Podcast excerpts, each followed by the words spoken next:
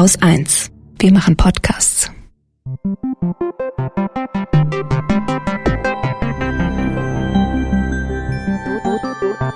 Anekdotisch. Evident. Herzlich willkommen zu einer neuen Folge Anekdotisch Evident und heute mit einem Thema, das ich ziemlich witzig finde. Haha, blöder äh, Wortwitz, denn es geht um Humor. Ein gerade in diesen Tagen für mich umso wichtigeres Thema, Element meines Lebens, wie auch immer. Aber du, Alex, hast ja das Thema heute ausgesucht. Warum hast du Humor ausgesucht? Warum habe ich Humor ausgesucht? Bei Humor handelt es sich für mich wie eine ganz große Kraftquelle, weil neben der Musik das eine Sache ist, die mir immer wieder das Leben gerettet hat oder die mich aus schwierigen Situationen ähm, herausgezogen hat. Und ähm, warum ich ausgerechnet jetzt auf dieses Thema komme, hat, glaube ich, viel damit zu tun, dass unser Thema davor das Thema Dummheit war. Wenn ich mir nämlich Gedanken über die Welt mache und mir überlege, was die größte Gefahr ist für die Zukunft, dann lautet die Antwort Dummheit. Mhm. Also das, das ist für mich wirklich ein ganz, ganz großes Problem. Und mit der Dummheit fertig zu werden, sehe ich als ganz große Herausforderung unserer Zeit. Und wenn ich die Frage anders betrachte, was ist denn eine positive Eigenschaft, die man kultivieren könnte, um die Zukunft besser zu machen? Was ist eine Eigenschaft, die uns bereit macht für die Zukunft? Dann komme ich tatsächlich auf die Eigenschaft, ein humorvoller Mensch zu sein, Humor zu haben. Und ähm, gleichzeitig ist Humor in der heutigen Zeit ein bisschen schwierig geworden oder wird immer schwieriger, denn je mehr Menschen beteiligt sind am öffentlichen Diskurs, desto enger werden auch die Grenzen gezogen zwischen witzig und verletzend. Und viele Kritiker haben auch, habe ich manchmal den Eindruck, gar kein Verständnis davon, was Humor eigentlich ist oder was Humor soll. Mhm. Und da ich mir nicht anmaße, selber alles über den Humor zu wissen, wollte ich einfach mit dir darüber reden, weil ich das Gefühl hatte, dass ich da auch noch viel dazu lernen kann. Ich denke einfach, dass es für unsere Beschäftigung mit, mit der Zukunft und wie es weitergehen mit der Zukunft sehr fruchtbar sein kann, über den Humor zu sprechen, was Humor für uns leisten kann und vor allem zu erfahren, wie wir Humor auf eine Weise kultivieren können, die, die gut ist für das Individuum und für die Gesellschaft. Ja, ist ein großes, großes Thema. Deswegen fange ich wie immer, wenn ich ein bisschen überfordert bin, mal beim Kluge an, um zu gucken, was hat das eigentlich für eine Wortbedeutung. Und tatsächlich kommt das Wort Humor entlehnt eigentlich von Feuchtigkeit. Also das hat einen Zusammenhang mit diesem, was es im Mittelalter mal gab, diese in der mittelalterlichen Medizin, diese Idee, dass im Menschen so Körpersäfte sind, so verschiedene Körpersäfte, ähm, die dann wiederum verschiedene Temperamente des Menschen bestimmen, unter anderem cholerisch, phlegmatisch, sanguinisch, wo ich jetzt auch eigentlich erstmal nachschlagen müsste, was das bedeutet, und melancholisch. Und anscheinend ähm, ist die, die, die Ursprungsbedeutung irgendwie Stimmung oder Laune. Ja, also gar nicht so sehr in die Richtung des unbedingt Lachens, sondern ähm, ja, irgendwas mit diesen komischen Stimmungen, Launen, Körpersäften. Und erst später durch durch anscheinend auch äh, die Auseinandersetzung im, ich glaube Spätmittelalter. Wir hatten es auch in der Sendung zu Dummheit, ne? Da ging es auch unter anderem um den Narren und äh, die Rolle des Narren in der Gesellschaft. Also das hat dann wohl dazu geführt, dass eine bestimmte Laune, nämlich die Heiterkeit und die gute Laune an den Humor mit dran geknüpft wurde. Das heißt, es war vielleicht gar nicht unbedingt immer schon so in dieser, ähm, im Kluge heißt es Bedeutungsspezialisierung unterwegs gewesen, das Wort. Was ich ganz interessant finde. Also wo ich mich dann erstmal gefragt habe, aber auch noch keine Antwort finden konnte, ist das vielleicht eine neuere ähm, also, dass wir ein Wort dafür haben, vielleicht neuer, weil tatsächlich habe ich auch humorvolle Sprüche schon bei den alten Griechen dann finden können, jetzt in der Beschäftigung ja. davor. Aber dass wir es sozusagen hm, begreiflich machen, indem wir es mit einem Begriff versehen. Das weiß ich nicht. ja, ich finde es sowieso total schwierig äh, zu bestimmen, was genau wir meinen, wenn wir von Humor sprechen. Mm. Meinen wir das Lachen? Ganz nee. breit. Meinen wir eine bestimmte Art von Humor? Meinen wir einen Witz oder meinen wir eher eine Haltung zum Leben? Und das spiegelt sich auch in so ganz alten Überlegungen zum Humor bei äh, antiken Philosophen oder auch in der Bibel. In der Bibel zum Beispiel oder, oder ganz allgemein in den frühen Texten sieht man eigentlich häufig den Humor kritisiert. Da wurde der Humor kritisiert als etwas, was ähm, der Vernunft zuwiderläuft, weil das, was ich humorvoll äußere, ist ja nicht ernst. Es ist nur Spaß. Und verschiedene Philosophen, darunter auch Platon, haben tatsächlich gesagt, dass der Humor die Selbstkontrolle ähm, schmälert und mhm. auch deswegen abzulehnen ist. Und das kann man ja auch verstehen. Was passiert denn mit uns, wenn wir lachen? Wir müssen uns den Bauch halten, wir krümmen uns, wir rollen vielleicht über den Boden. Ja, es kann auch sein, dass wir so hart lachen müssen, dass wir also rolling on the floor laughing sozusagen. Wir spucken. Wir verlieren die äh, Kontrolle als, quasi. Ja, ne? total. Als Kind hatte man das ja ganz oft, dass man was im Mund hatte, so Cola, aber mir passiert das bis heute. Und jemand sagt was Lustiges und man spuckt es an die Wand. Eine Freundin von mir hat sie manchmal so dolle gelacht, dass sie sich eingepullert hat. Und zwar ja, auch ja, meinst in, du, ich nicht? in ihrer Jugend noch. Ja, klar. Ja, ich kenne das. Also man verliert komplett die Kontrolle, mhm. die Tränen treten aus, mhm. man macht sich in die Hose. Und natürlich für jemanden, der die Vernunft hochhält und die Selbstbeherrschung und für den das ganz wichtige Dinge sind, natürlich muss der skeptisch sein gegenüber dem Lachen. Und in der Bibel wiederum wurde das Lachen als etwas Boshaftes empfunden. Hm. Was ja auch nicht ohne Grund ist. Kann Wie viel sein, boshaftes ja. Lachen gibt es? Es Eben. gibt natürlich den Täter, der das Opfer verhöhnt und ihn auslacht, während er am Boden liegt. Klar gibt es das. Ja, oder großes ähm, Thema neulich erst Schadenfreude. Ja. Großes Thema, weil äh, Donald Trump Covid-19 ähm, eine Covid-19-Diagnose bekommen hat. Aber ja, also da war es ja auch sehr kontrovers, inwieweit das jetzt ähm, okay wäre, so eine Schadenfreude zum Beispiel. Ja, ja. Genau, also dieses Thema hat auf jeden Fall eine starke moralische Komponente. Mm. Was ist okay? Wann darf man lachen? Wann darf man nicht lachen? Ist das überhaupt gut für den Menschen? Und was sagt die Wissenschaft? Die Wissenschaft sagt, das Lachen ist sehr gut für den Menschen. Es senkt den Blutdruck, es äh, mindert den Stress, es stärkt das Immunsystem, es macht einfach glücklich. Und wie oft hört man das von, von Menschen, die total traurig sind oder in einer Krise sind und dann haben sie irgendwie mal eine Comedy-Sendung gesehen oder haben sich mit jemandem getroffen, der ein witziger Typ ist und der sie ständig zum Lachen gebracht hat und diese Leute sind wie geheilt. Total. Also mir geht's mir geht's auch so. Also wenn ich die Gelegenheit habe und leider passiert das irgendwie mit mit zunehmendem Alter immer selten, aber wenn man das die Gelegenheit bekommt, so richtig zu lachen, so schreien und sich nicht mehr halten können und weinen, ich sag dir, das setzt so viele Endorphine frei, da ist man, da geht man doch wie auf Wolken. Ist ein interessanter Punkt, den du gerade gemacht hast mit dem zunehmenden Alter. Warum lachen wir eigentlich mit zunehmendem Alter immer weniger so wirklich krass, wie wir es früher gemacht haben? Also dieses krasse, die Tränen laufen, alles wird ja. irgendwie nass und man kann nicht mehr aufhören und der Bauch tut irgendwann weh, man kann trotzdem nicht mehr aufhören. Ich hatte das auch lange nicht mehr. Ich glaube, das hat sehr viel mit dem Spiel zu tun. Mhm. Ähm, da, da, das ist, das ist auch eine, eine wunderbare Theorie, die kann ich doch gleich mal erzählen, obwohl die eigentlich so total im Kern des Themas steht. Ich dachte, das kommt viel später, aber gut, erzähle ich sie jetzt. Evolutionsbiologen fragen sich, wie das Lachen eigentlich entstanden ist. Und eine Theorie lautet, dass das Lachen eine Aufforderung zum Spiel sei. Also, wenn ich lache, signalisiere ich damit, dem anderen Mitglied meiner Spezies, dass ich zum Ulk aufgelegt bin und dass, dass er jetzt auf mich zugehen kann und dass wir jetzt hier in einem sicheren Raum irgendeinen Unsinn zusammen machen können. Also Lachen als Signal, als Aufforderung zum Spiel. Mhm. Und auch der Witz an sich hat etwas sehr Spielerisches. Im Humor und auch in der Comedy, da geht es nie um den Ernst des Lebens. Es geht nie um Realitätssinn oder darum, den Realitätssinn zu bewahren. Der Humor, der operiert mit Übertreibungen, mit Verzerrungen, mit völlig unhaltbaren Vergleichen, je absurder, desto besser.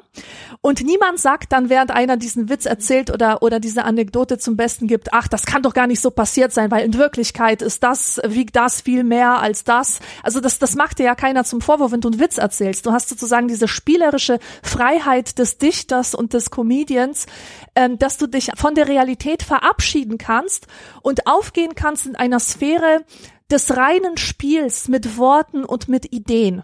Mm. Das ist ja das Tolle. Und ich glaube, und das ist ein Problem auch ähm, des Erwachsenwerdens allgemein, dass das Spiel eher dem kindlichen Bereich zugeschrieben wird. Also Kinder dürfen äh, spielerisch unterwegs sein, das gehört zu ihrer Entwicklung dazu und Jugendliche können sich das auch noch erlauben. Aber wenn du erwachsen bist, dann geht es halt immer mehr um den Ernst des Lebens. Und viele Menschen haben verlernt, zu spielen. Und sie wissen gar nicht mehr, was es, was es heißt zu spielen, dass es etwas ist, was gut ist. Es wird halt immer so ein bisschen abgewertet als nicht produktiv. Und es ist nicht produktiv. So wie Witze nicht produktiv sind. Witze produzieren keine Wahrheit. Ah ja, aber sie produzieren keine Wahrheit, aber sie produzieren zum Beispiel Gemeinschaft. Also so, ich fühle ja. mich mit jemandem jetzt ähm, verbunden und habe eine Brücke zu diesem Menschen. Und genauso ist es ja auch bei Spielen. Ich habe tatsächlich diese Spieltheorie finde ich sehr, sehr äh, sympathisch, weil ich auch vor ein paar Jahren, das ist tatsächlich leider schon länger her und ich habe es nicht so ganz durchgehalten, gedacht habe, man muss mehr mit den Menschen spielen. Und zwar wirklich im Alltag. Und habe das dann gleich ausprobiert, bin in so einen Kiosk gelatscht, äh, hier in Berlin und habe ein Überraschungsei für die Kinder gekauft. Und der Mann meinte so, ja, such dir eins aus. Und ich so, nee, suchen Sie mal eins aus. Und das war so ein bisschen wie so ein kleines Spiel, weil er hat es dann gemacht und hat so, ne, wie man das so schön macht, mit den Klackern am Ohr, okay, hm, ist das jetzt gut, ist das jetzt gut? Und dann habe ich auch noch so ein bisschen mit ihm gescherzt, meinte so, na, wehe, da ist jetzt nichts Gutes drin und so. Und, und das war sofort, ähm, hatten wir beide gute Laune, ähm, man hatte so das Gefühl, es ist richtig gute Stimmung. Es ging uns beiden sichtlich sehr gut davon. Also ja. Äh, wir sind lachend auseinandergegangen und ich glaube, sein Tag war ein bisschen besser und mein Tag war ein bisschen besser. Und es war wirklich nur eine Kleinigkeit, aber ich bin überzeugt, dass solche ganz kleinen Spiele mit Leuten im Alltag den Alltag wirklich sehr viel netter machen können. Ich habe aber eine andere Theorie zum Warum lachen wir nicht mehr ganz so heftig, wenn wir erwachsen mhm. sind oder wenn wir älter werden? Und ich glaube, es liegt daran, dass uns nicht mehr so viele Dinge überraschen können. Mhm.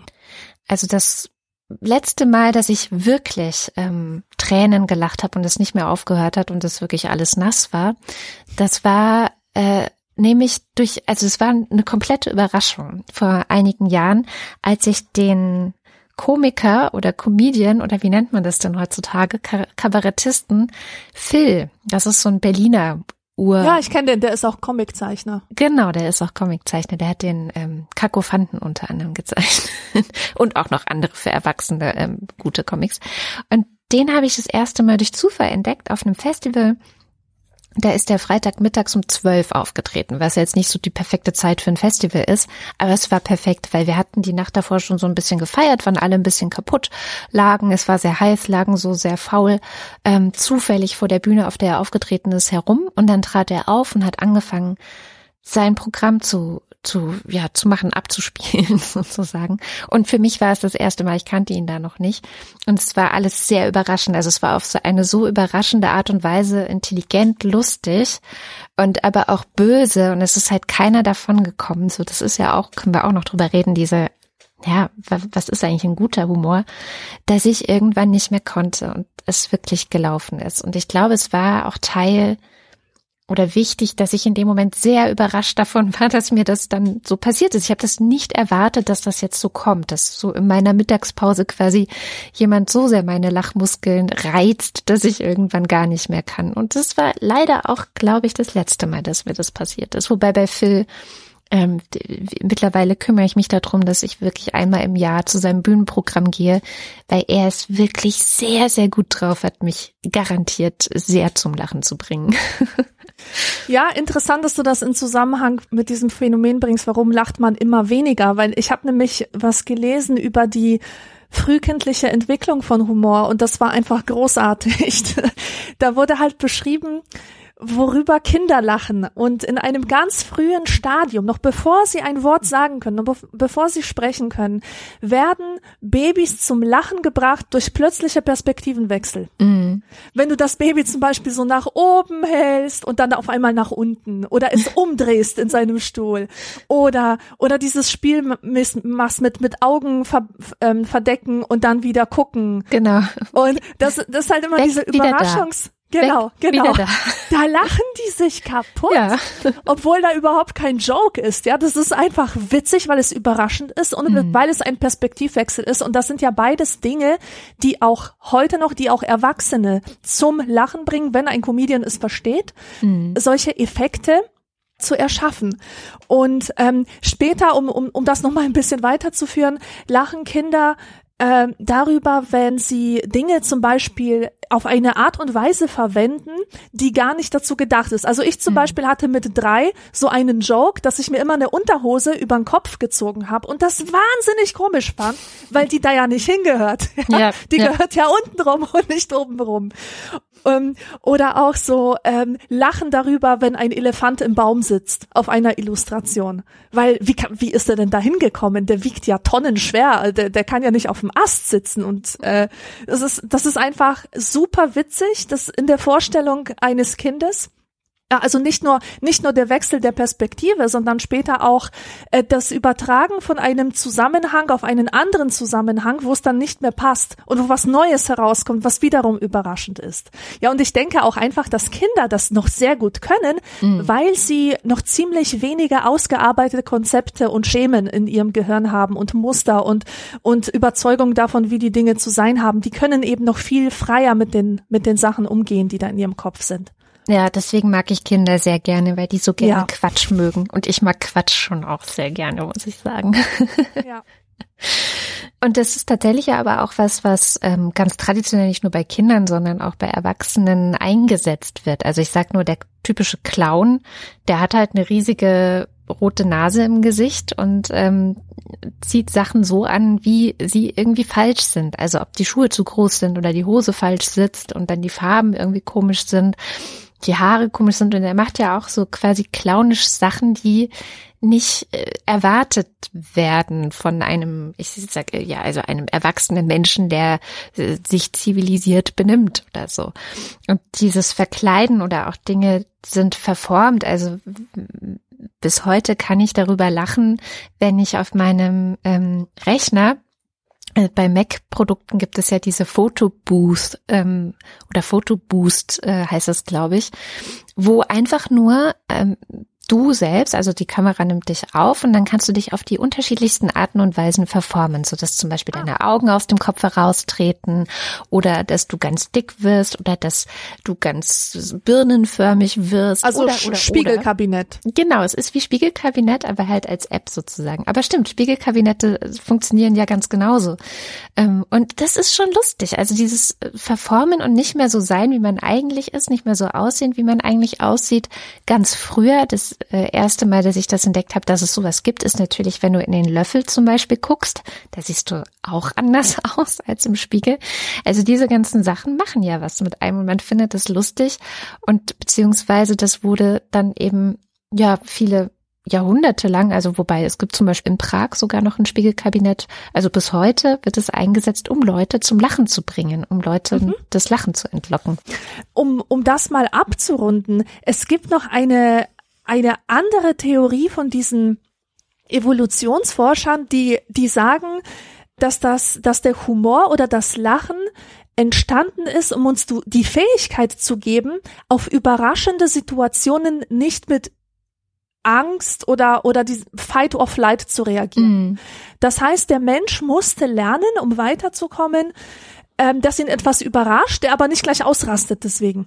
Und in dem Buch, das ich dazu gelesen habe, gibt es so ein Beispiel von so ein paar Leuten, die, äh, also Urmenschen und die sitzen da und auf einmal sehen sie, wie sich ein Monster nähert.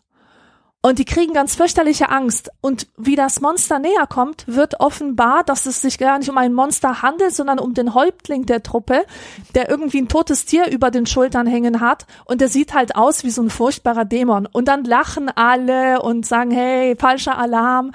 Und dass das Lachen so als, als Signal auch von falschem Alarm entstanden ist. Und das sieht man auch heute noch in den sogenannten Practical Jokes oder in so Streichen, die man jemandem spielt. Man setzt jemandem eine Plastikkakerlake auf die Tastatur zum Beispiel, mhm. um ihn zu erschrecken.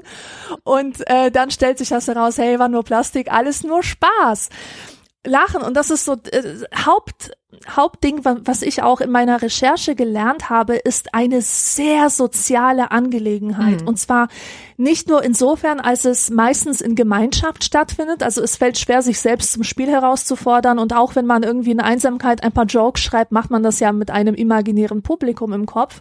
Sondern auch, dass viel, viel des Lachens, das stattfindet, äh, gar nicht als Reaktion erfolgt auf einen Witz oder da wurde halt eine Pointe preisgegeben oder jemand hat etwas wirklich Lustiges erzählt, sondern es ist ein Lachen, auch so im öffentlichen Raum, das dem anderen einfach nur signalisieren soll, hey, ich bin freundlicher Mensch, ich bin offener Mensch und du bist safe. Du kannst mit mir ganz normal reden, ich habe keinen Standesdünkel, ich bin halt keiner von den Bösen. Und ich glaube, das ist es auch, was du mit diesem Mann da erlebt hast, mit diesem Überraschungsei. Mhm das war genau sowas. Das war eine Sozi äh, soziale Situation, wo zwei Menschen sich begegnen und eine Situation kreieren, in dem sie sich gegenseitig durch dieses Spiel, durch dieses Lachen signalisieren, dass sie einander wohlgesonnen sind. Also wenn jetzt irgendwo eine Bombe einschlagen würde, dann, dann wären sie wahrscheinlich, würden sie sich solidarisch zueinander zeigen. Das ist auch so eine ganz wichtige Funktion von Humor, dass sie auch Kooperation ermöglicht und dem anderen Menschen signalisiert, du bist hier frei, du kannst offen sprechen, wir sind von einem Schlag. Total. Und es ist ja auch total ansteckend. Also das, ja. selbst wenn man gar nicht jetzt vielleicht selber noch nicht so ganz in der Stimmung ist zu lachen, aber es gibt ja diese ähm, Leute, die einfach so ansteckend sind in ihrem Lachen, dass man dann Holger. ja, findest du? Absolut. Stimmt, stimmt. Ich höre das immer wieder von Leuten, die die Vrindheit hören, die sagen, mir ist total egal, was ihr da erzählt, aber wenn der Holger wieder einen Lachflash kriegt, ist mein Tag gerettet. Mir, mir geht es mit ihm ganz genauso. Ich finde es gar nicht witzig, was er sagt. Oder manchmal lacht er über irgendwas, was ich erzählt habe, was ich auch gar nicht witzig gemeint habe. Hm. Aber mir kommen die Tränen. Mir kommen die Tränen, was einfach so ansteckend ist. Das ist witzig ist wahrscheinlich auch das Geheimnis hinter Love Tracks, so in Sitcoms, dass man immer diese Lache eingespielt hat. Ja, wobei äh, das ist echt was, also das war ja in den 90ern ganz, ganz, ganz massiv in fast jeder lustigen Sitcom, dieses Lachen. Und dann merkt man jetzt, wenn man versucht, die wieder zu gucken, zum Beispiel mache ich das mit meinen Kindern, dass die das super störend finden und sich Ach. fragen, was das soll. So. Und das funktioniert bei denen gar nicht. Also die Aha. sind da nicht nur nicht zugänglich für und, und finden das egal oder so, sondern ich finde es störend. Ähm, und ich mittlerweile auch, muss ich sagen. Wir haben zum Beispiel versucht, zusammen Alf zu gucken. Das ist ähm, sehr schwierig. Also man wünschte sich, das Lachen wäre weg. ja, aber dann, aber dann wäre auch die Lustigkeit weg.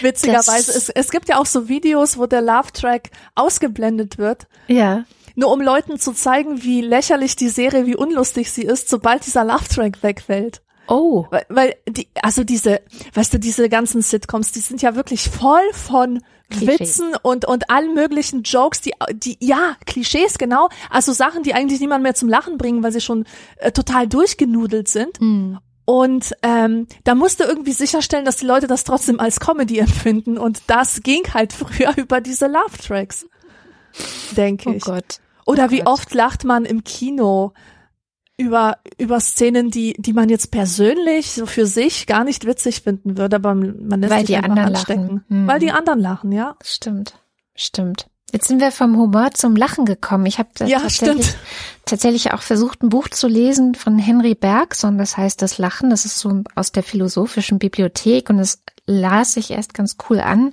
Und dann irgendwann habe ich immer mehr festgestellt, dass der lauter Mist gelabert hat. Also, was ich noch ganz interessant fand, aber das ist auch quasi eine der ersten Aussagen, die er trifft, dass es keine Komik außerhalb dessen gibt, was wahrhaft menschlich ist. Also, dass sozusagen die Komik und das, da, damit eben auch das Lachen einfach etwas ist, was uns Menschen sehr auszeichnet und auch, auch besonders macht im Vergleich zu den anderen Tieren. Jetzt werden manche sagen, nein, nein, aber es gibt ja auch Humor bei Tieren. Ich weiß, da gibt's einen Riesenstreit drüber und der ist mir total egal, weil ich weiß hundertprozentig einen Humor, wie wir ihn haben als Menschen. Den gibt es zu hundert Prozent. Da bin ich mir sehr, sehr sicher bei Tieren so nicht. Ja, also in dieser Komplexität auch, in diesem, mhm. ähm, äh, ja, äh, ich, ich glaube, es ist einfach ein Teil unserer Gehirnevolution, dass dieser Humor so ist, wie er ist, dass er eben auch so kulturell sehr unterschiedlich sein kann und differenziert ist und es sehr viele Feinheiten und Grobheiten darin gibt. Also äh, es mag Tiere mit Humor geben, das will ich Ihnen gar nicht absprechen, aber bestimmt nicht so. Und dann hört es aber bei Henry Bergson für mich auch schon auf, weil er zum Beispiel behauptet, aber vielleicht kannst du da ja was mit anfangen, dass Humor immer zusammengehört mit einer, ich sag's mal, Verstandesleistung.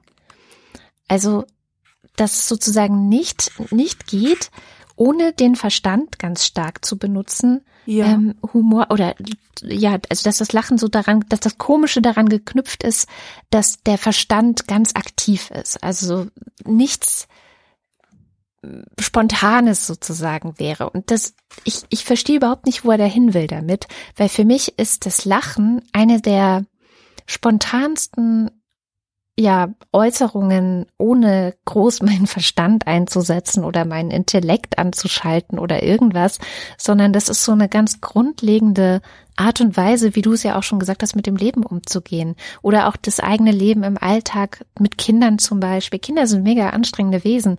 Aber wenn man viel Quatsch mit ihnen macht, erträgt man es auch selber besser sehr viel mit Kindern zu tun zu haben, weil dann lachen alle wieder mehr und dann wird es wieder ein bisschen leichter. Also ich finde auch diese, diese, muss ich immer wieder feststellen, leider, viele Philosophen und gerade so, so die typischen Männerphilosophen, die überhöhen mir manchmal zu sehr so ganz banale Alltagssachen. Obwohl Humor überhaupt nicht banal ist, das wollte ich jetzt nicht gesagt haben, aber ja.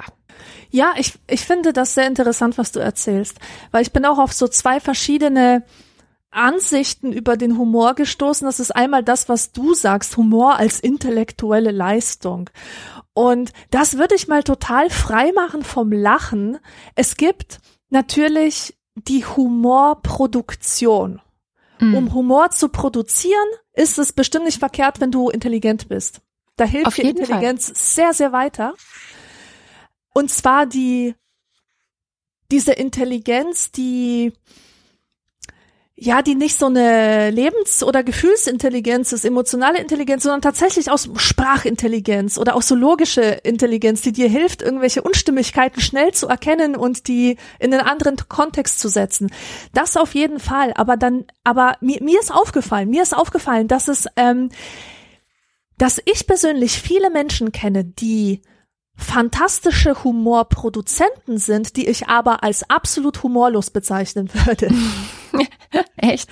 Ja, die sind im Leben sind die humorlos. Zum Beispiel nehmen die sich selbst viel zu ernst und mm. preisen so sehr um ihr Ego, dass sie überhaupt nicht in der Lage sind, mal über sich selbst zu lachen. Mhm. Oder auch in anderen irgendwas Liebenswertes zu entdecken oder es eben mit Distanz zu betrachten. Und ähm, denen fehlt etwas, was, was ich bezeichnen würde als ähm, Humor als Lebenshaltung. Ja. Das ist einfach diese Bereitschaft, diese prinzipielle Bereitschaft, sich immer wieder von den Dingen zu distanzieren, die Sachen nicht so furchtbar ernst zu nehmen und spielerisch zu betrachten. Und dazu gehört auch zum Beispiel nicht überall Bosheit zu unterstellen. Äh, dazu gehört, mit der Andersartigkeit von Menschen spielerisch umzugehen oder auch Menschen zu kritisieren oder Menschen kritisieren zu können mit einer so großen Prise Humor, mhm dass die Veränderung auf dem Fuße folgt. Ja. Also wenn du jemanden kritisierst und du tust es aus deinem Ego heraus und legst da alle Ernsthaftigkeit rein und äh, argumentierst moralisch und so sagst, das Verhalten des anderen ist das allerletzte, dann kannst du sicher sein, dass er sich zum Negativen verändern wird und dass die Reaktion eine weitere Abwehrhaltung sein wird und dass du dein Ziel nicht erreichst. Aber wenn du es schaffst, mit so einer schwierigen Person so zu reden, dass du aus seiner Schwäche einen Witz machen kannst, über den ihr beide lachen könnt, mm. dann ist Tür und Tor geöffnet für eine Besserung. Und ich ähm, habe gerade so, eine, so einen wunderbaren Kontakt zu einer 90-jährigen Frau, mit der ich rede über ihr Leben und die hat über Jahrzehnte ein Kinderheim geführt mit mhm. weißen Kindern. Das waren also Kinder, die höchst problematisch waren. Und die sagt, die Grundlage meiner Pädagogik war immer der Humor. Und das ist das, was ich meinen Mitarbeiterinnen auf den Weg gegeben habe. Wir können über alles reden, über irgendwelche pädagogischen Konzepte, über Maßnahmen, wie wir die Kinder besser erziehen können. Aber ganz an erster Stelle muss bei euch allen als Haltung der Humor stehen und Haltung auch in der Beziehung zu den Kindern und dann wird alles gut. Mhm. Ja, weil es tatsächlich etwas ist, was ein, ähm, ja, wie nenne ich das denn, etwas Schweres leicht machen kann. Das ist ja die ganze Kraft eigentlich des Humors. Dass ähm, dieses, es gibt ja diesen Spruch auch, Humor ist, wenn man trotzdem lacht. Ne? Ja, ja. Und ähm, ich finde es ein bisschen einengend. Andererseits, wenn man länger drüber nachdenkt, öffnet es sehr, sehr viele verschiedene Fenster und Perspektiven zu sagen, dass man mit Humor gerade auch die schweren und die nicht so gut laufenden Dinge erträglich machen kann. An sich selbst ja genauso. Also ähm, tatsächlich finde ich, ist Humor für mich zumindest viel mehr noch mit dem verknüpft, was man vielleicht Selbstironie nennt. Also das finde ich auch ein sehr wichtiges Persönlichkeitsmerkmal, einen sehr wichtigen Charakterzug, den ich auch versuche, meinen Kindern beizubringen, wobei ich nicht weiß, wie man das beibringt. Ich glaube, das muss man wahrscheinlich einfach über die Zeit selbst entwickeln. Und für mich beginnt Humorlosigkeit auch oft da, wo jemand nicht über sich selber lachen kann. Also ich finde es schon wichtig, ähm, ja, auch als äh, psychologische Ressource, ja, im Umgang mit Kritik also wenn ich jetzt zum Beispiel Kritik bekomme ähm, oder wenn ich vielleicht was wirklich Blödes gemacht habe, dann ist es für mich eine wichtige Ressource, darüber auch mal lachen zu können, dass ich etwas wirklich Blödes gemacht habe und mir nicht mal aufgefallen ist, dass ich da gerade mich verrenne oder sowas. Ähm, und die Male, wo es tatsächlich nicht möglich war, mich selber selbstironisch oder ähm, ein bisschen, also wenn man sich selbst mit Humor betrachtet, betrachtet man sich ja auch so ein bisschen wie aus der Distanz, als würde man jemand anders betrachten beim Scheitern zum Beispiel oder so.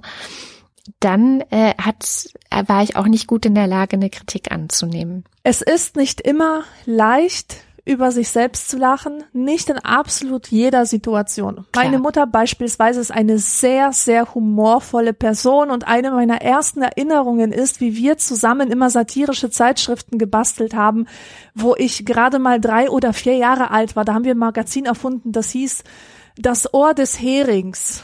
Und das war absolutes Dada-Nonsens-Magazin. Und Super. Wir haben immer viel gelacht und die hatte auch in ihrer Erziehung, hat die uns immer als Kaktus beschimpft, also so liebevoll, ja. Mhm. Und also wirklich, die, die ist als humorvoller Mensch bei mir eingespeichert. Aber wenn du ihr ein Foto zeigst von 1991 oder 1992, die Zeit, wo wir gerade nach Deutschland gekommen sind, mhm. wo sie einen Afro auf dem Kopf hat, der wie ein explodierter Pudel aussieht, dann kann die nicht darüber lachen. Oh. Es geht einfach nicht. Und das ist gerade, weißt du, das ist gerade eine Sache, über die man super lachen kann. Auf Instagram posten manchmal Leute aus ihren Fotoalben aus den 80ern und 90ern, mhm. wo sie so furchtbare Jogginganzüge in Neonfarben tragen oder so Vokuhilas, ja. Und das ist ja hilarious, sich das Total. anzugucken und aus der Distanz. Und deswegen habe ich auch immer gehofft, dass, äh, dass, dass auch die Mutter über sich selbst lachen kann, wenn ich ihr diesen Afro zeige, der ja damals auch modern war. Sie war nicht die einzige, Nein, die diese Frisur nicht. hatte. Ja. Also Ende der 80er war das einfach total angesagt. Und sie hat mir letztens erklärt, warum sie nicht darüber lachen kann. Weil diese Zeit für sie so schmerzhaft war. Mhm. Weil sie mit dieser Frisur und mit diesem Outfit, was sie dam damals trägt, so ihre dunkelste Zeit, ihre schwerste Krise assoziiert. Das, mhm. das war die totale Desillusionierung, das war ein totaler Verlust des Selbstwertgefühls und des Status. Ja. Und äh, das hat für sie einfach nicht diese Leichtigkeit, die es für mich hat, mich irgendwie drüber zu beümmeln, was für einen lustigen Mickey Mouse Jogginganzug ich da anhab, weil ich hatte ihre Probleme nicht, ich hatte die Schwere ihrer Probleme nicht. Mm. Das stimmt. Das also diese Distanz, ja, diese ja. Distanz bedeutet auch immer, ja, ich bin halt jetzt nicht mehr dran beteiligt. Genau, ich habe gerade ähm, durch deine Anekdote ähm, eine Anekdote mit mir selber versucht ähm, ja, also ich, ich hatte ja auch eine sehr schwere Zeit in, ich war so ungefähr 12, 13, denke ich, in meiner frühen Jugend, ähm, wo ich wirklich auch geplagt war von. Heute weiß ich, es war Depression, es hat halt damals keiner diagnostiziert, auch eine leichte Essstörung hatte und so weiter. Und ich sehe mich nicht gerne auf Bildern von damals, obwohl man da genauso drüber lachen könnte. Also ich sehe halt, ich sehe halt aus, ich kann es ja mal von oben bis unten beschreiben, du wirst merken, es ist lustig. Ich habe eine Frisur wie Nick von den Backstreet Boys. Ich trage ein bauchfreies Oberteil von Nein! Ähm, weiß nicht mehr, wo ich das her habe. Irgend so ein Billo-Laden, New Yorker oder sowas. Ähm, dazu so eine Hot Pants von, ich glaube, H&M und natürlich, ich hatte keine Buffalos, aber das Billigpendant dazu. So. Ach, so die Dockers. Die Dockers. Äh, weiß ich jetzt nicht. Weil die hatte ich nämlich auch. Mhm. Und, und das war die Kopie von Buffalos. Mhm. Also es waren jedenfalls nicht die Buffalos. Buffalos hatte ich nie. Das fände ich eigentlich ganz lustig, wenn ich die wenigstens gehabt hätte, aber nein, hatte ich nicht. So, und es gibt so ein Bild von mir, da sehe ich halt so aus, ja, und ich stehe da halt so da. Aber ich kann darüber nicht lachen, weil ich weiß, wie verdammt scheiße es mir geht und dass ich kurz davor bin in dieser Phase, also nein, dass ich eigentlich nicht kurz davor bin, sondern ich wollte nicht mehr leben. So, es war einfach so. Ich wollte nicht mehr leben, ich wollte weg sein. Es war die schlimmste Zeit oder eine der schlimmsten Zeiten meines Lebens. Und ja, klar, ich kann darüber nicht lachen. Und ich bin mir sicher, man, wie ich es dir gerade beschrieben habe, könntest du da wahrscheinlich schon drüber lachen, weil es ist halt Ich auch schon. ein typisches 90er Jahre Jugendfoto. aber jetzt habe ich gelacht, aber nur, weil es in der Theorie lustig ist. In der Praxis kriege ich das tatsächlich auch nicht hin. Das ist sehr, sehr ich- wichtig, ja. Ich bin total froh, dass du das gerade erzählst, weil ich merke gerade, wie ich jetzt meine Mutter wieder vorgeschoben habe, nur um nicht, also von mir reden zu müssen. Äh, jetzt, wo du deine Anekdote erzählst, die Fotos, meine Kommunionsfotos, wo ich zehn Jahre alt bin, Mhm. die sind wie ein Schamteil von mir. Also Mhm. die, wenn ich nur dran denke, fühle ich, fühle ich einen inneren Schmerz und ich würde, glaube ich, vor Scham verbrennen, wenn, wenn diese Fotos an die Öffentlichkeit kämen. Tatsächlich, weil es mir da auch sehr, sehr schlecht ging. Mhm. Also kann ich nur bestätigen, es ist ein Ding und ich kann nicht von mir behaupten, ein, ein äh, humorloser Mensch zu sein. Das heißt aber, dass Humor eben etwas extrem Persönliches auch ist. Und das führt uns wieder zurück zu dem Punkt, finde ich jetzt, den du ganz am Anfang aufgemacht hast. Wie schwierig wird Humor als öffentlicher Humor, sage ich mal, an dem viele Menschen beteiligt sind? Und ähm, wie schwierig wird er dann, wenn es dann eben immer mehr Menschen gibt, die verletzt sind von Ah, einem genau so bestimmten Humor? ist es. Du hast jetzt, du hast jetzt die Quintessenz eigentlich in einem Satz zusammengefasst, die ich heute Morgen noch formuliert habe, unter dem Thema äh, Humor in der Gesellschaft. Aber bitte, bitte rede weiter, Fü führe das bitte aus.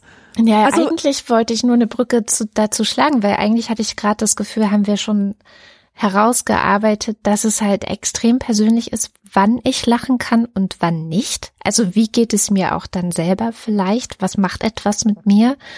Und wenn, weiß ich nicht, Lisa Eckert oder Dieter Nuhr oder wer auch immer da jetzt in den letzten Wochen in den Debatten stand, ist ja das so Mundschuh und so weiter und so fort, die ja immer irgendwie ähm, versucht haben, sich in ihrer Rolle als Künstler so zu rechtfertigen, Künstler, die der, der Gesellschaft den Spiegel ja nur vorhalten und deswegen so verletzende Sachen sagen zum Beispiel, ähm, warum das nicht funktioniert und warum viele Leute dann eben da nicht drüber lachen können, weil sie persönlich betroffen sind oder verletzt sind Ja. oder weil es eben eine Schwachstelle in ihrem Leben äh, kennzeichnet und sei es eben Rassismus, den sie seit Kindheitsbeinen an immer wieder erleben müssen oder sowas in der Art. Ja, und ich find's schwierig, sage ich. Ich finde es wirklich schwierig. Und diese ganze Sache mit Lisa Eckert, die hat mich persönlich auch bewegt und genervt, weil ich Lisa Eckert fantastisch finde. Weil ich finde, dass sie eine, eine der wenigen echten Künstlerinnen ist. Die hat einen unglaublichen Stil. Die kann Bonbons produzieren am laufenden Band. Ich habe nicht eine Sekunde dran gedacht, die als etwas anderes als Kunst zu betrachten, weil sie ist- sie hat selber gesagt, beim ein, ein Künstler, sagt sie, ist nicht jemand, der äh, dem dem Künstler geht es nicht um Selbstverwirklichung, sondern um Selbstentwirklichung. Das heißt, das Thema Authentizität spielt da überhaupt keine Rolle. Und eine andere Sache, die sie gesagt hat, die, die ist fantastisch, dass wir verlernt haben oder dass wir das gar nicht können, die, die Diversität im Individuum zu sehen. Dass in jedem Menschen auch verschiedene Aspekte einer Person stecken können. Wie auch immer, ich finde, Lisa Eckhardt ist so künstlich äh, und, und so, äh, die, die funktioniert bei mir hundertprozentig auf der ästhetischen Ebene und ich finde es absurd, sie als authentisch sprechenden Menschen ähm, so, so hinzustellen. Aber ich glaube, das ist ja auch gar nicht das, was gemacht wird, sondern die Frage, die gestellt wird, ist ja dann doch immer die gleiche. Was darf denn ein Humor? Also, ja, oder ja, was ist ja. denn witzig? Ja, ich habe versucht, ich habe versucht, äh, irgendeinen Vergleich zu finden, wo, woran es mich erinnert, dass Menschen sich über Lisa Eckhardt aufregen. Mhm. Und dann muss ich an die Meerhexe Ursula denken aus Ariel, die Meerjungfrau, die Ariel verklickert, dass Männer sowieso nicht interessiert sind an Geplapper, denen geht es eigentlich nur um Körpersprache und dass die Frau schön ist.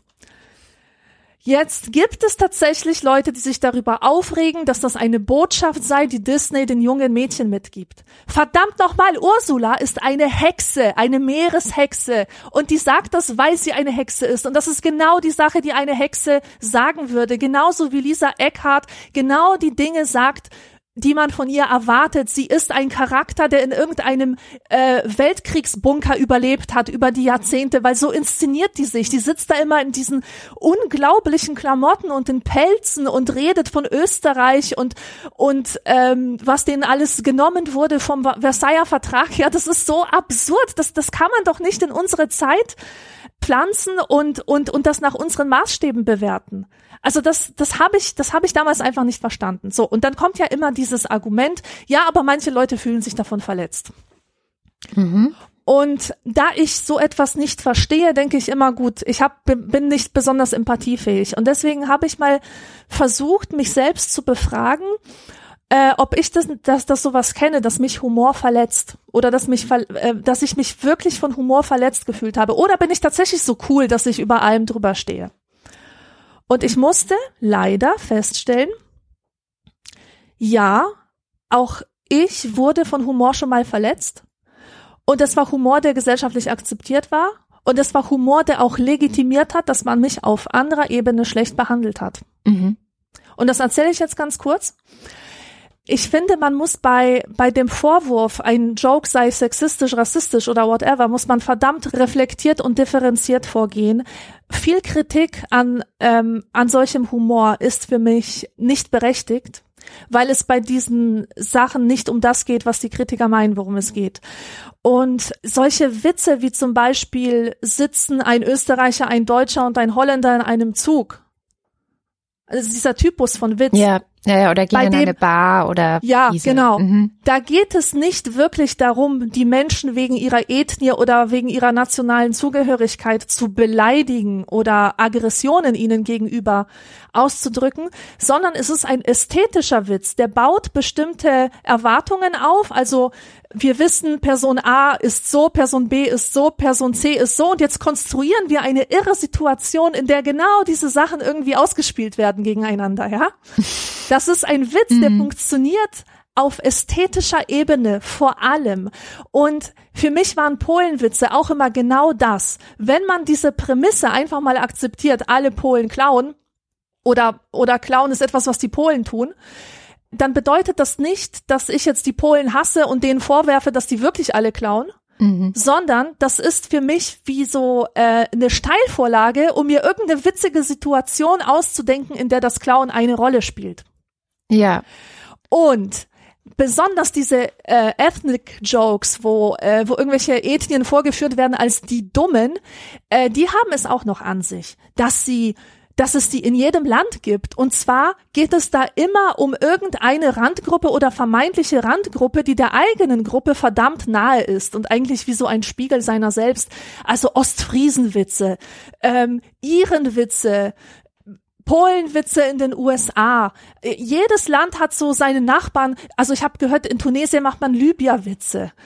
Und, und das bedeutet nicht so, dass man, dass man die Leute hasst. Wenn man sie hassen würde, würde man zu härteren Mitteln als dem Witz greifen, sondern das sind meistens ist das irgendwie ein spielerischer Umgang auch mit den eigenen Ängsten oder so oder auch mit den mit den eigenen Schwächen, die man dann auf den anderen projiziert und das würde ich das würde ich wirklich noch nicht als rassistische Jokes äh, klassifizieren. Aber was wiederum sehr rassistisch ist und tatsächlich auch furchtbare Konsequenzen hat, das ist, das sind solche, das ist so ein Humor wie wie zum Beispiel äh, Deutsche Welle Polen, das war so ein Comedy-Ding auf Pro7, wo die Polen verglichen wurden mit irgendeinem unzivilisierten Volk, wo mhm. die Sprecherin der Nachrichten wirkte wie eine Russin, also die hatte Eigenschaften an sich, die man eher mit, mit Russinnen in Verbindung bringt. Also mit dem Oppressor, weil für die Polen sind ja die Russen die Oppressoren, deswegen ist es kulturell äußerst unsensibel, die mit sowas in Verbindung zu bringen. Und diese Witze oder diese Art von Humor hat mir wirklich geschadet, weil es anderen Kindern auch die Legitimation gegeben hat oder die Erlaubnis erteilt hat, mich abzuwerten bei jeder Gelegenheit. Oh, Alexandra, was isst du denn da? Isst du wieder Schweine essen, wie das bei euch üblich ist? Und, mhm. und lauter solche Sachen. Und es war ja alles nicht wahr. Und ähm, es ist halt das Gleiche, wie Borat macht mit Kasachstan. Der nimmt eine Gruppe, über die er nichts weiß und dichtet ihr Dinge an, die überhaupt nicht zutreffen, so dass man sagen könnte, es ist irgendwie ein lustig machen über Sachen, die wirklich da sind. Und diese Leute, die haben keine andere Story, die sie repräsentiert. Und alles, was, was man über sie weiß, weiß man aus Borat. Und diese Menschen werden heute noch diskriminiert und wenn sie sagen, sie sind aus Kasachstan, das, dann werden denen gleich diese Borat-Sachen an den Kopf geworfen. Okay. Ja, ich verstehe deinen Punkt, dass es da einen Unterschied gibt und trotzdem gerade die Polen klauen Witze haben in meiner persönlichen Geschichte, um wieder eine Anekdote zu bringen, wirklich, glaube ich, einen Schaden angerichtet. Und zwar wohnten wir in einem Haus, äh, wir hatten so die untere Wohnung und über uns wohnte eine polnische Familie. Die Tochter hieß übrigens auch Alexandra. Und die haben ja, ich weiß nicht, die sind da irgendwann eingezogen, nachdem wir da schon ein, zwei Jahre oder so gewohnt haben. Ähm, ich bin dann sogar auch mit dieser Tochter in die Schule gegangen. Wir haben auch uns am Anfang super gut verstanden und alles war fein bis irgendwann aus unserer Wohnung irgendwas geklaut worden ist. Ich kann nicht mal mehr sagen, was. Ich glaube, es ging um Geld oder so. Und ähm, das Ding war, dass sofort im Raum stand, das müsste diese Alexandra gewesen sein oder das müsste eben irgendwie mit dieser polnischen Familie über uns zusammenhängen. Wir hatten keinerlei Beweise. Also es gab wirklich keinerlei Beweis. Die Polizei war da, hat eine Beweisaufnahme gemacht und konnte nicht weiterhelfen, was da jetzt vielleicht passiert ist oder auch nicht. Und das hat aber nachhaltig die Beziehung zwischen dieser Familie und unserer Familie, würde ich sagen, zerstört. Also das Vertrauen war dann einfach weg. Und obwohl wir keine Beweise hatten, sind wir davon ausgegangen, dass es ja die gewesen sein müssten. Ähm, und Vielleicht mag es auch der, also relativ naheliegend gewesen sein, vielleicht aber auch nicht. Und das ist etwas, wo ich so denke, naja, also da hat dann in einer Einzelsituation dieses Vorurteil über Polen, was ja schon mit dem immer wieder Erzählen dieser Witze mittransportiert wird, nämlich dass Polen halt klauen, wirklich auch ähm, eine soziale Beziehung zwischen Menschen negativ beeinflusst oder sogar auch zerstört. Das heißt, es ist nicht folgenlos, wenn man bestimmte Art von Klischees und Vorurteilen und sei es eben durch Witze, die man, wo man sagen kann, ja, muss der nicht persönlich nehmen, ist ja nur ein Witz, aber wenn die immer wieder erzählt werden, reproduziert man die und sie haben, sie bekommen so eine finde ich, schon auch so eine bestimmte Normalität oder, oder Legitimität einfach durch das häufig erzählt werden. Ja, es muss ja doch irgendwas dran sein oder so. Ja, die bekommen dann so einen Anstrich von Wahrheit. Das mm. ist ein Fakt. Ja, ja. Und das ist ja vor allem dann schwierig, wenn es um die Gruppe, um die es geht, wenn es über die halt keine anderen Klischees gibt. Mm. Oder keine anderen Stories, um es mal modern auszudrücken, die um sie kreisen. Also da ist einfach nichts, da ist eine große Ignoranz und was wissen wir jetzt über diese Polen? Nix, aber die klauen. So und äh, dabei bleibt's dann. Weil ich finde nämlich auch, dass Humor ja durchaus ja, und ich glaube, das ist auch eine Frage des Stils, wie man es macht, dass man sich durchaus lustig machen kann über das, was man nicht kennt, über das Fremde, um es zu zähmen, äh, mhm. und zwar für sich selber. Also zum Beispiel der die Figur des Sheldon Cooper ja. in Big Bang Theory der ist ja eine einzige Witzfigur und da, da wird der Asperger-Autist vorgeführt. Aber auf was für eine wunderbare Art. Also ich liebe Sheldon und ich liebe seine, seine Besonderheiten und seine Eigenheiten. Und obwohl ich sehe, dass diese Besonderheiten und Eigenheiten immer wieder zu Konflikten mit anderen führen, habe ich das Gefühl, dass ich das verstanden habe. Ich verstehe diese Figur, ich verstehe, warum sie so denkt, wie sie denkt, warum sie das mhm. tut, was sie tut. Und es hat mich mit diesem Thema so vertraut gemacht, mir das so ähm, so aufgebrochen, aus dem Fremden etwas Vertrautes gemacht, so dass ich wahrscheinlich sehr viel weniger irritiert wäre von echten Autisten, wenn sie mir denn begegnen würden im Alltag. Ja, es gibt gerade auch von echten Autisten natürlich sehr viel Kritik an Sheldon. Ach echt? Also das ist natürlich, ähm, weil es eben auch so, ja, das ist eben heikel. Ne? Ähm, bist du der, über den sich lustig gemacht wird und ähm, oder halt nicht? Ich finde, weil ja ein Thema auch sehr aufgekommen ist durch diese Lisa Eckert-Geschichte, das war ja Cancel Culture. Und ich finde, es gibt ein wahnsinnig tolles Video von ähm, ContraPoints. Das ist ein YouTube-Kanal aus den USA. Das ist so eine Trans-Person, die sich auch immer sehr speziell zurecht macht für diese Videos, die sie dann aufnimmt und in den USA sehr berühmt, weil sie es tatsächlich geschafft hat, heißt es, ich bin nicht dabei gewesen, aber stand zum Beispiel im New Yorker, sie hat es tatsächlich geschafft, so diese Gräben in der Gesellschaft, die ja gerade auch oft entlang so Geschichten wie Lisa Eckert aufgehen, die wieder so ein bisschen zuzuschütten und beide Seiten an die Hand zu nehmen und auch wieder ein bisschen zusammenzubringen. Also sie ist wohl eine der wenigen, ich sage jetzt mal in Anführungszeichen, linkeren ähm, YouTuberinnen, die es schafft, auch mal in die Alt-Right-Szene hineinwirken zu können und da Leute zu erreichen und auch da eine Versöhnung herbeizusorgen. Also ContraPoints ist der Kanal und ähm, die hat sich mit Cancel Culture beschäftigt.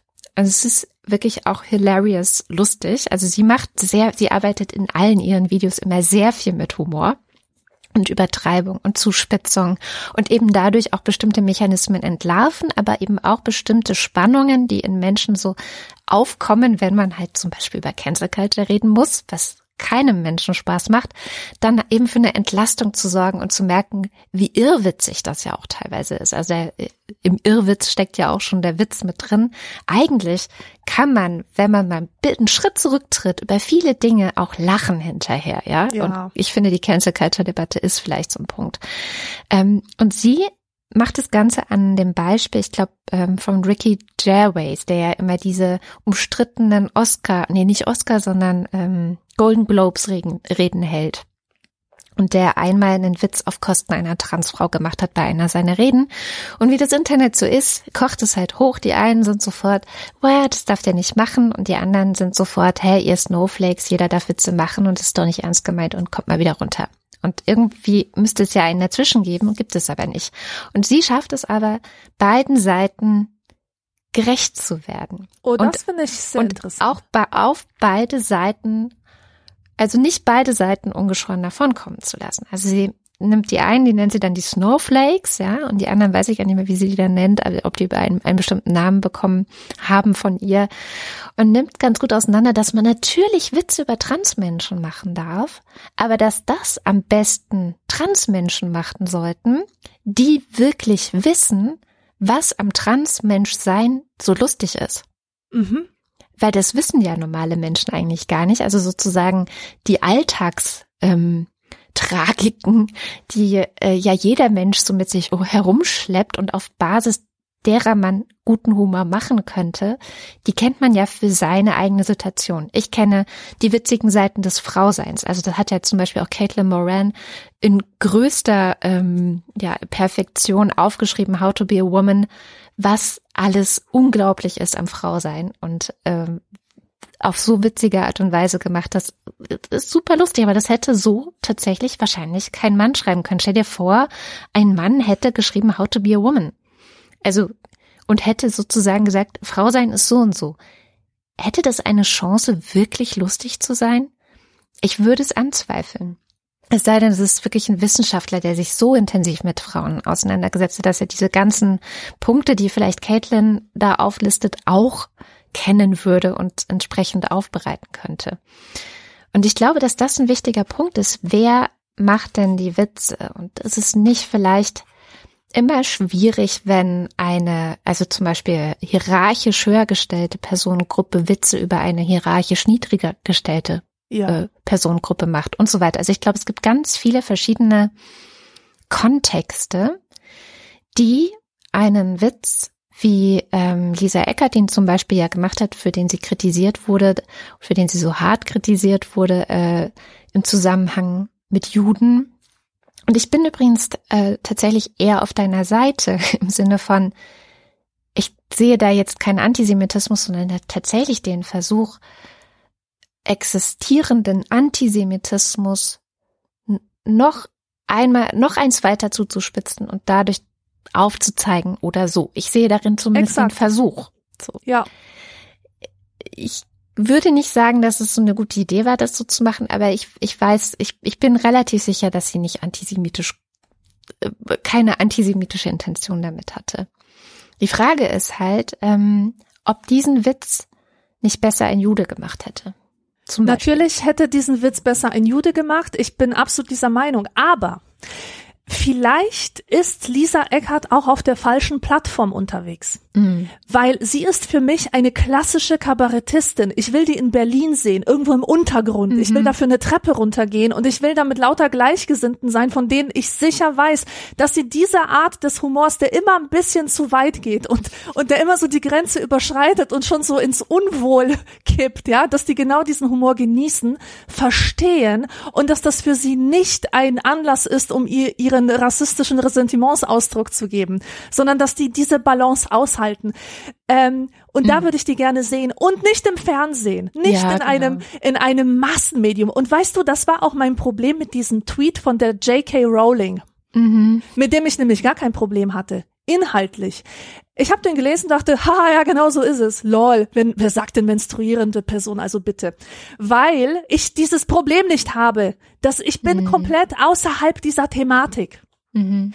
Und mit mir könnte man privat so einen Joke machen. Man könnte sich drüber beümmeln, wie diese Randgruppen da jetzt wieder Sprache erfinden um irgendwas, ja. Man ist, man ist einfach nicht beteiligt und, und hat überhaupt kein Gefühl, auch für die tiefe Verletzung, die sie haben und für ihre Probleme, die sie damit ja auch äh, ausgleichen wollen oder be beheben wollen. Also wenn du weißt, was ich meine, ähm, das ist ja auch eine, ein, ein Versuch, ähm, äh, so die eigene Geschichte erzählen zu dürfen. Ja, klar. Indem man ja. sich eige, eigene Wörter ausdenkt und so. Und das, das kann man alles zutiefst verstehen und dann äh, findet man sowas daneben. Aber ich bin in diesem Modus einfach nicht unterwegs. Und deswegen fand ich den Tweet jetzt nicht schlimm. So zwischen J.K. Rowling und mir, sag ich mal. Aber dann denke ich mir, Alter, ist die Frau sich denn nicht dessen bewusst, wer die alles liest? Mhm. Die weiß doch, dass die ein Millionen Publikum hat und dass da Tausende, wenn nicht Abertausende Transmenschen dabei sind.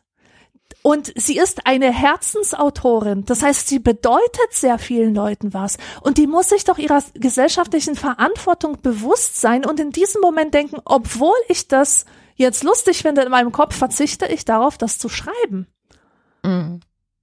Weißt ja, du, das ist so gut. Das ähm, Problem J.K. Rowling geht wahrscheinlich noch viel tiefer. Ich weiß nicht, ob du ihren sehr langen Blogtext zu diesem Thema gelesen hast. Ähm, das ist schon echte Transfeindlichkeit, aber anderes Thema, völlig anderes Thema. Aber ich okay. weiß, was du meinst. Also, dass sozusagen das Publikum auch eine wichtige Rolle spielt, ob Humor funktioniert oder nicht. Und dass man sich über das, über das Publikum immer bewusst sein muss, wenn man ja. einen Witz macht. Und man muss sich darüber bewusst sein, ob, ob man selber denn ein Comedian ist oder nicht und was eigentlich die eigene Rolle in der Gesellschaft ist. Mhm. Also ein mhm. ganz klassisches Beispiel, obwohl es ein bisschen konstruiert ist.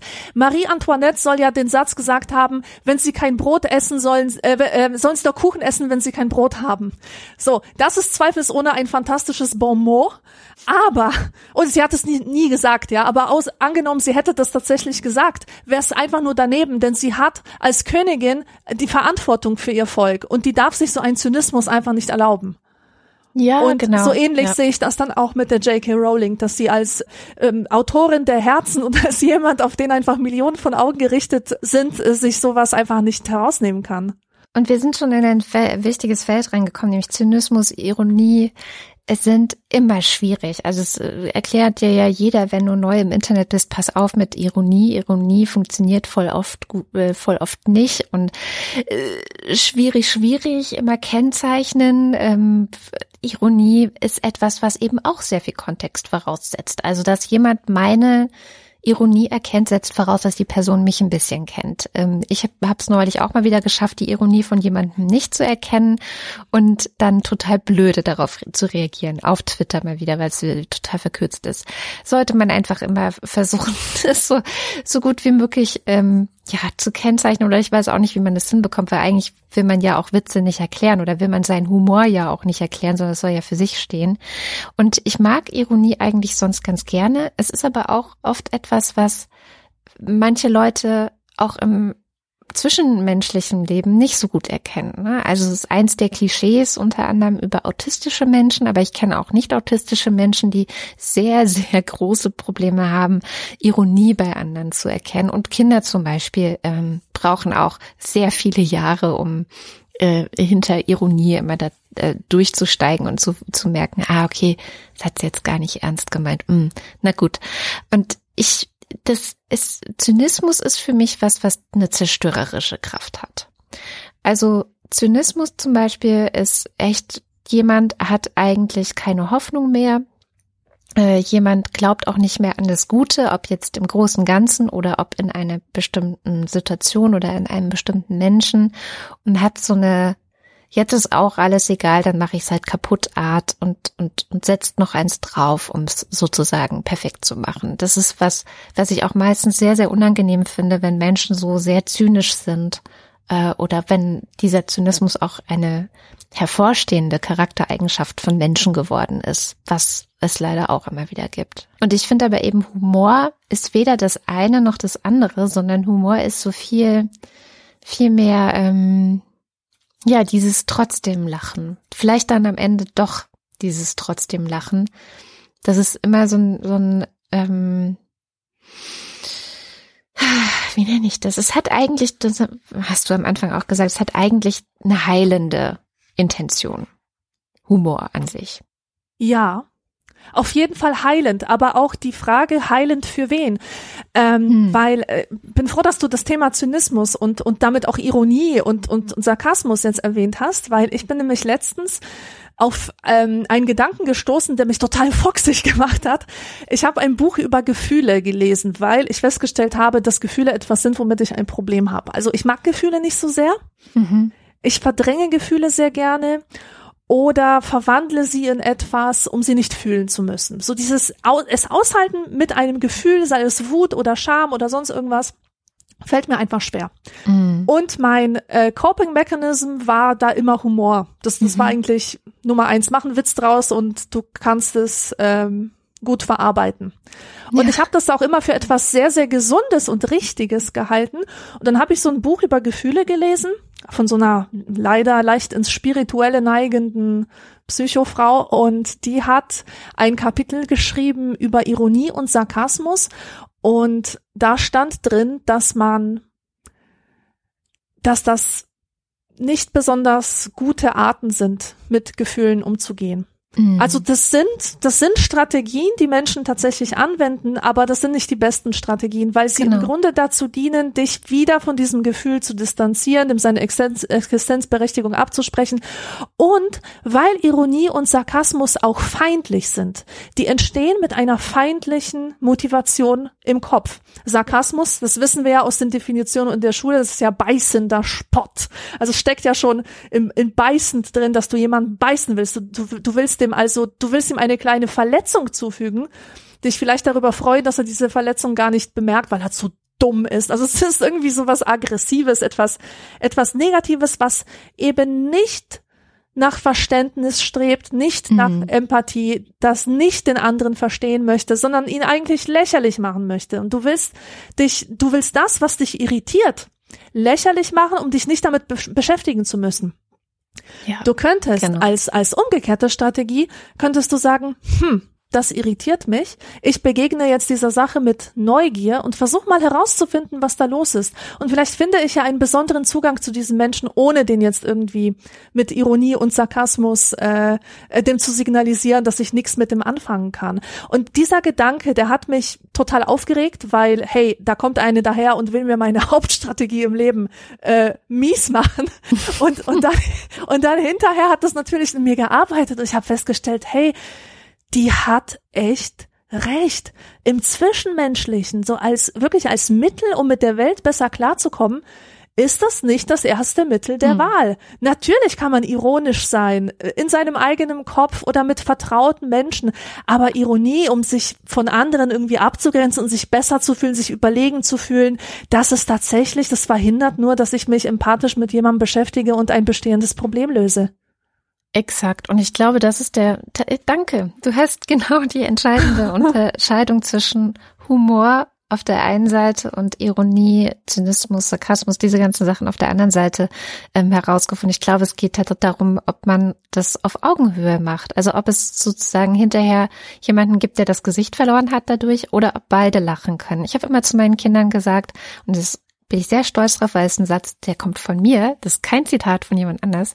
Spielen ist, wenn alle Spaß haben und nicht nur einer. Oh ja. Also alle Beteiligten und nicht nur einer. Und ich glaube tatsächlich, dass man das vielleicht, wenn man das wieder so die Analogie vom Humor und dem Spielen sieht oder dass die beiden äh, oft so ein bisschen Hand in Hand gehen, dass man das wahrscheinlich für den Humor auch sagen kann. Humor ist vielleicht auch, wenn nicht nur einer darüber lacht. Ja. Ja ob alle immer lachen können, okay, ja, ist vielleicht in der Welt, wie, äh, wie wir gerade festgestellt haben, in der Millionen Menschen über das Internet miteinander vernetzt sind und dann halt äh, sehr, sehr viele Leute sowas sehen, was vielleicht eher in einen intimeren Bereich gehörte. Und das mag ich zum Beispiel an Phil. Also Phil, der ne, auf kleinen Bühnen in Berlin jedes Jahr dann auftritt, mit einem relativ kleinen Publikum, der weiß halt, dass er diesen Safe Space hat für seine Witze, für seinen Humor. Und wenn er mal daneben langt, dann weiß er auch, das bleibt in diesem Raum, so ja, in diesem Schutzraum. Ja, ja, ja. Und er ist dann hinterher nicht am Pranger. Das heißt auch, er kann sich ausprobieren. Manchmal vergaloppiert er sich dabei vielleicht, aber wir kennen ihn alle schon seit Jahren und verzeihen ihm das dann auch. Oder wahrscheinlich wird es ihm auch jemand sagen. Manchmal nimmt er das dann sogar mit auf, dass äh, im vergangenen Jahr hätte er vielleicht diesen Witz gemacht und dann hätte ihm eine Freundin gesagt, das kann er nicht machen. Und dann macht er einen neuen Witz daraus über sich selber, vielleicht auch ein bisschen auch über die Freundin, über die gesamte Situation ähm, und Arbeit, also kann das weiter erarbeiten. Und was ich bei ihm aber auch so wunderbar finde, und du hast gesagt, Humor ist halt vielleicht auch Arbeit, beziehungsweise man muss da intelligent sein oder sollte vielleicht einigermaßen intelligent sein, um guten Humor zu produzieren. Der macht halt den ganzen Sommer lang oder Frühling, Sommer, Herbst teilweise auch, also im Herbst fangen so die ersten äh, Auftritte an, nichts anderes, das ist halt wirklich sein Job, dieses Bühnenprogramm, das Neue zu schreiben. Ich meine, wie geil einerseits, dass er da wirklich auch das machen kann, dass er dieses Privileg hat, die Zeit hat ähm, und davon leben kann. Aber man merkt es dem halt auch an, dass da viel, viel Arbeit drin steckt, Genauigkeit. Es wird dann zwar locker, flockig, lustig vorgeführt, aber da steckt ein halbes Jahr Arbeit drin. Das ist nicht einfach ja. so dahergerotzt. Und ich glaube, auch das ist eins der Probleme, die dann vielleicht andere Comedians ähm, mit sich herumschleppen, dass sie sich nicht wirklich Mühe geben mit ihrem Programm. These. Ja, ja, das, das stimmt. Es gibt viel miese Comedy. Dazu zwei Dinge. Ich wollte erstmal sagen, dass wir, also ich zumindest, ich bewundere eigentlich viel mehr Comedians, die improvmäßig unterwegs sind mhm. und die ihr Bühnenprogramm nicht mühevoll zusammenfrickeln, so mit Worten herumdingsen, sondern die aus dem Moment heraus witzig sein können, wie zum Beispiel Teddy oder, oder Helge Schneider. Mhm. Sowas liebe ich einfach. Und, und diese Leute bewundere ich eigentlich viel mehr als Comedians, die, die ihre Sachen selber schreiben. Okay, und, aber dann muss ich für Ehren retten. Der schreibt dieses Programm und dann dauert das alles doppelt so lange, weil er die ganze Zeit ja. sich verirrt in perfekte ähm, Mischung. Impro. Ja, ja, genau. Ja. ja, die Mischung ist gut. Die Mischung ja. ist auf jeden Fall vielleicht sogar noch besser. Und und mieser Humor also das, das wollte ich hier noch unbedingt sagen. Ich liebe ja Caroline Kebekus. Ich liebe ihr altes Bühnenprogramm. Wenn du mir das auf die Ohren tust während einer Zugfahrt, ich lieg am Boden. Ich habe Tränen in den Augen. Sehr, sehr feministisch. Mhm. Ja, ja, ich Und- weiß wohl. Und dann hatte die während der Corona-Krise diese Caroline Kebekus-Show. Ich weiß nicht mehr in welchem Mhm. Programm, ZDF oder, nee, Quatsch. Ich, ich weiß es echt nicht mehr. Jedenfalls habe ich mir das angeschaut und jetzt bin ich kein Fan mehr. Ich habe immer noch Karten für ihre, ähm, für ihre Show, die irgendwann stattfindet und ich überlege mir, ob ich die nicht irgendwie Oh verfallen lassen soll. Nein, Quatsch, so schlimm ist es nicht, aber äh, ich weiß einfach, dass sie da nicht mitgeschrieben hat bei, bei dieser Show. In dieser Caroline Kebekus Show. Ich fand die so unerträglich. Ich habe mir das, glaube ich, dreimal gegeben und ich fand, das war eine Erziehungsnummer. Das war erzieherischer Humor. Der war politisch korrekt bis zum Abwinken, als hätte die Mhm. Twitter-Blase da mitgeschrieben. Und ich hab's einfach nicht ertragen. Und das, das Beste war, das war null witzig. Es war einfach nicht komisch. Und ähm, ja, das fällt mir jetzt zum Thema miese Comedy ein, weil Mhm. ich, weil ich das schlimm finde, wenn das das Ergebnis ist davon, wenn wenn wir jetzt davon ausgehen müssen, dass alle alle zuschauen Ja. und und man niemanden mehr irgendwie angreifen kann. Ja, das wird schwierig. Das wird schwierig. Dass es sozusagen allen gefallen muss. Das stimmt, dass vielleicht auch das Publikum dann dazu führt. Vielleicht ist Humor tatsächlich auch etwas Intimes. Was, also je intimer es Ja. ist, desto besser es wird, sozusagen. Ja. Genau, natürlich. Am härtesten lache ich mit meinem Freund zusammen. Ja, ich auch mit meinem. Ja, und das, da wissen wir, wir wissen beide genau, worüber wir lachen und können das ohne Ende auf die Spitze treiben und so. Und je mehr, je größer das Publikum, umso schwieriger wird es. Und ich glaube nämlich auch, dass das die Zukunft des Humors ist, dass er wieder in den Untergrund rutscht. Was gar nicht bedeutet, dass da jetzt ganz schlimme Dinge propagiert werden und, und üble rassistische Jokes gemacht werden müssen. Aber ich finde wirklich, das ist eine Sache, die in der Gemeinschaft stattfinden muss wo Mhm. man einander auch sieht und so eine Art Kommunikation entstehen kann und man Witze auch korrigieren kann, wenn sie zu entgleisen drohen. Und ich finde wirklich, dass die große Bühne, also sprich das Fernsehen, das Massenmedium Fernsehen, dass das keine nicht lange mehr Comedy Bühne bleiben kann. Ich weiß nicht. Also.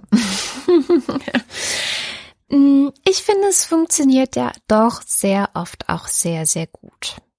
Ähm, und ist auch, äh, das finde ich zum Beispiel an Loriot so unglaublich faszinierend, ist auch im Idealfall zeitlos. Also hat auch so eine zeitlose Komponente, dass man, ich zumindest, ich weiß gar nicht, wie es bei dir ist, ich, ich kenne wenig Leute, die nicht über Loriot lachen können.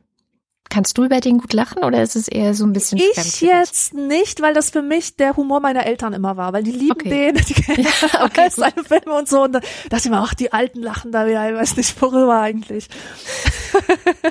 Und aber was er ja macht, ist ja diese Skurrilität der alltäglichen sozialen Interaktionen aufzugreifen und ein bisschen zuzuspitzen. Und es ist ja so eine sehr fein granulierte, humoristische Art und Weise. Also von daher, er funktioniert gut. Ich gucke gerade mit meinen Kindern wieder alle Folgen der Simpsons. Wir sind wahrscheinlich bei Folgen, die aus den 90ern sind, funktionieren auch noch super gut. Ach, herrlich, da waren die ja Ähm, noch gut. Ja, ich weiß gar nicht, ist es nicht mehr so inzwischen? Hm. Nee, Oh, je neuer, desto blöder. Hm. Naja, wir sind noch bei den 90ern. Ähm, und dann gibt es auch immer wieder, finde ich, auf Netflix zum Beispiel äh, Comedians, aber es sind dann meistens keine Deutschen, muss ich sagen, ähm, die ja auch ein Millionenpublikum erreichen. Mir fällt jetzt nur Hannah Gatsby zum Beispiel ein mit ihrem äh, Programm Nanette, was, glaube ich, wirklich auf der ganzen Welt Menschen gesehen haben.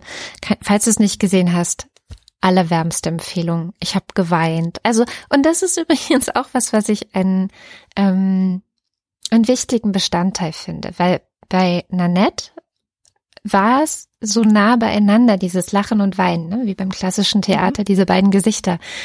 Ich glaube auch, dass die beiden Gefühle sehr nah beieinander sind, grundsätzlich. Es sind einfach sehr starke emotionale, dem Herzen entspringende, nein, ich weiß nicht, ich kann es jetzt nicht unpathetisch beschreiben, Emotionen.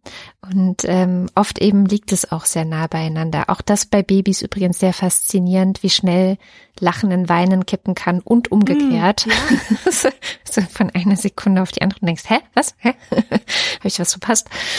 Und Hannah Gatsby ist für mich ein Beispiel für wirklich sehr, sehr guten Humor, der ähm, aber eben verschiedene Ebenen hat und nicht an so einer Oberflächlichkeit von Klischees hängen bleibt, sondern sehr, sehr, sehr in die Tiefe geht, wirklich auch so tief, dass es schon weh tut und man weinen muss, aber dann natürlich auch wieder ein bisschen Erleichterung bringt, dass man auch wieder lachen kann. Mhm. Das heißt, ich glaube schon, dass es die witzigen Menschen gibt und geben kann und geben wird, die auch für ein Massenpublikum funktionieren. Und es wird die geben, die funktionieren eher im kleineren Bereich. Also ich glaube, es gibt einfach beides und ich glaube auch, was wir noch mehr brauchen. Das ist jetzt ein Appell an die Gesellschaft, was wahrscheinlich überhaupt nicht funktionieren wird, aber was wir noch mehr brauchen, ist eine Humortoleranz. Also, dass man sagt, das ist jetzt nicht mein Humor. Ja. Und fertig. So. Genau. Aber ja. ich finde auch das, was du äh, gerade genannt hast, also so Sketche, Comedy-Programme, die auf Netflix abzurufen sind, irgendwelche Comedy-Serien, ähm, das ist das ist eben etwas, was Leute gezielt ansteuern. Die wissen, ich liebe diesen Humor oder ich liebe diese Comedienne und dann schaue ich mir ihr Programm an und das ist nicht, nicht das, was Leute konsumieren, die einfach nach der Arbeit sich in den Sessel flacken und Fernbedienung holen und dann durch die Programme seppen und dann an der Comedy hängen bleiben, weil da mhm. wird's nämlich gefährlich. Da muss man sich fragen, ist das wirklich ein Programm für die oder äh, dient das jetzt, also wird das jetzt nur wieder böses Blut geben? Also ich finde es auch total wichtig, dass, dass die Comedy überall stattfindet und dass, dass man auch einen, einen freien äh, Zugang zu ihr hat. Ja. Und ja, aber wie gesagt, ähm, vielleicht auch eine gewisse Toleranz also haben muss, dass man sagt, okay, weiß ich nicht, äh, wie heißt noch mehr dieser schreckliche Comedian, der in Deutschland die Stadien füllt? Ähm, Ah, Mario Barth. Ach, genau, ja, danke. es ist schon bezeichnend, dass ich nicht mehr, mehr auf seinen Namen komme. Der findet halt in meinem Leben nicht statt. So, der findet da nicht statt. Und mein Leben fehlt dadurch nichts. Ich habe genug andere Lieblingscomedians, Autoren, Autorinnen, ähm, Podcasterinnen, Podcaster, Radioleute, Fernsehleute, bei denen ich weiß, ich muss lachen und das funktioniert immer und dann gehe ich halt dahin und die anderen gehen halt dahin und jeder geht irgendwo hin und jeder hat was, wo er zum Lachen hingehen kann und das ist doch das Wichtige oder das einzig Wichtige finde ich, dass es für alle was gibt. So und das ist ähm, klar, also wenn man ein Massenpublikum anspricht, hat man auch eine Verantwortung und sollte dann halt vielleicht keine Witze machen, die eine marginalisierte Gruppe irgendwie angreift und äh, ja. Sich über die erhebt und die wirklich auch schlecht macht. Also das, glaube darüber können wir zwei uns auch einigen, oder? Absolut. Und zum Abschluss wollte ich noch ähm, was Schönes erzählen, was der Humor für uns leistet weil du gerade noch gesagt hast, dass Tragik und Komik so nah beieinander liegen und das eine in das andere kippen kann. Mhm. Ich denke, überall da, wo es am allerschwärzesten wird, ist der Humor für uns da und sollte uns auffangen. Meine absolute Lieblingsserie ist Bojack Horseman. Es ist eine gezeichnete Serie auf Netflix man muss vielleicht die ersten paar Folgen ignorieren, die sind nicht ganz so toll, aber ähm, es, es wird halt immer besser und besser und das ist eine Serie, die sich wirklich mit existenziell düsteren Themen befasst. Da geht es um Depressionen, da geht es um Menschen, die an ihrem Fame zerbrechen, da geht es um Drogenabhängigkeit, um Abtreibungen. Also alle Themen, die irgendwie heiß sind und die Menschen beschäftigen und die, die äh, für viel ähm, ja, Düsternis im Herzen, äh, Sorgen werden dort repräsentiert und der Humor ist, findet auf so vielen Ebenen statt. Das, das ist nicht massentauglich, das ist definitiv nicht massentauglich, aber es gibt einfach äh, sehr viele Schichten von Humor, visueller Humor, Slapstick-Humor, existenzieller, philosophischer Humor. Und mir, was mir am meisten gefällt, ist eben dieses Dunkle, dieses, dass du, dass du siehst, das bringt dich zum Lachen, weil es wahr ist, weil es mhm. die Absurdität des Menschseins so gut herausbringt. Und ich habe eine tolle Definition gehört darüber, was Humor für uns leisten kann. Es ist, wenn du durch einen dunklen Wald gehen musst, mit einem fröhlichen Lied auf den Lippen. Du singst dieses Lied und während du dieses Lied singst, wird der Wald nicht heller, Du musst ja trotzdem durch. Aber dieses Lied beschäftigt deinen Kopf und es, der Wald wird wie in ein anderes Licht getaucht, wie in eine andere Farbe.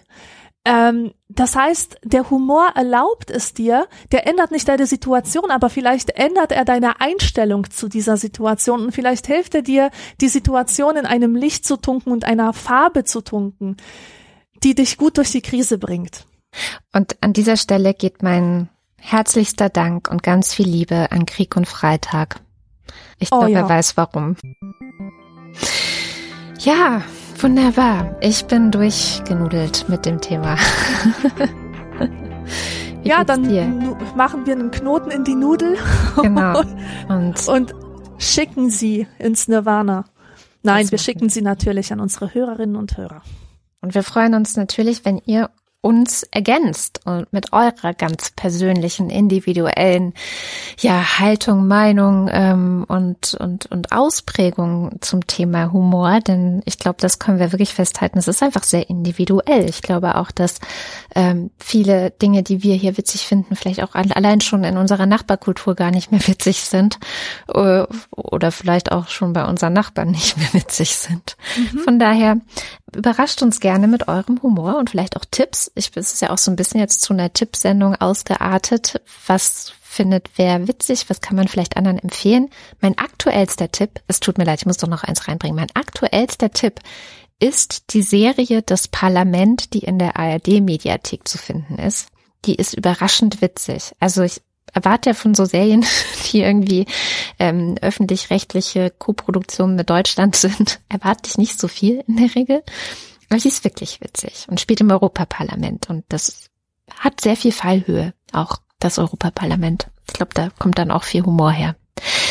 Bleibt uns gewogen und schaltet hoffentlich bald wieder ein, ähm, spätestens zum Nachschlag zum Thema Dummheit. Vielen Dank fürs Zuhören. Tschüss.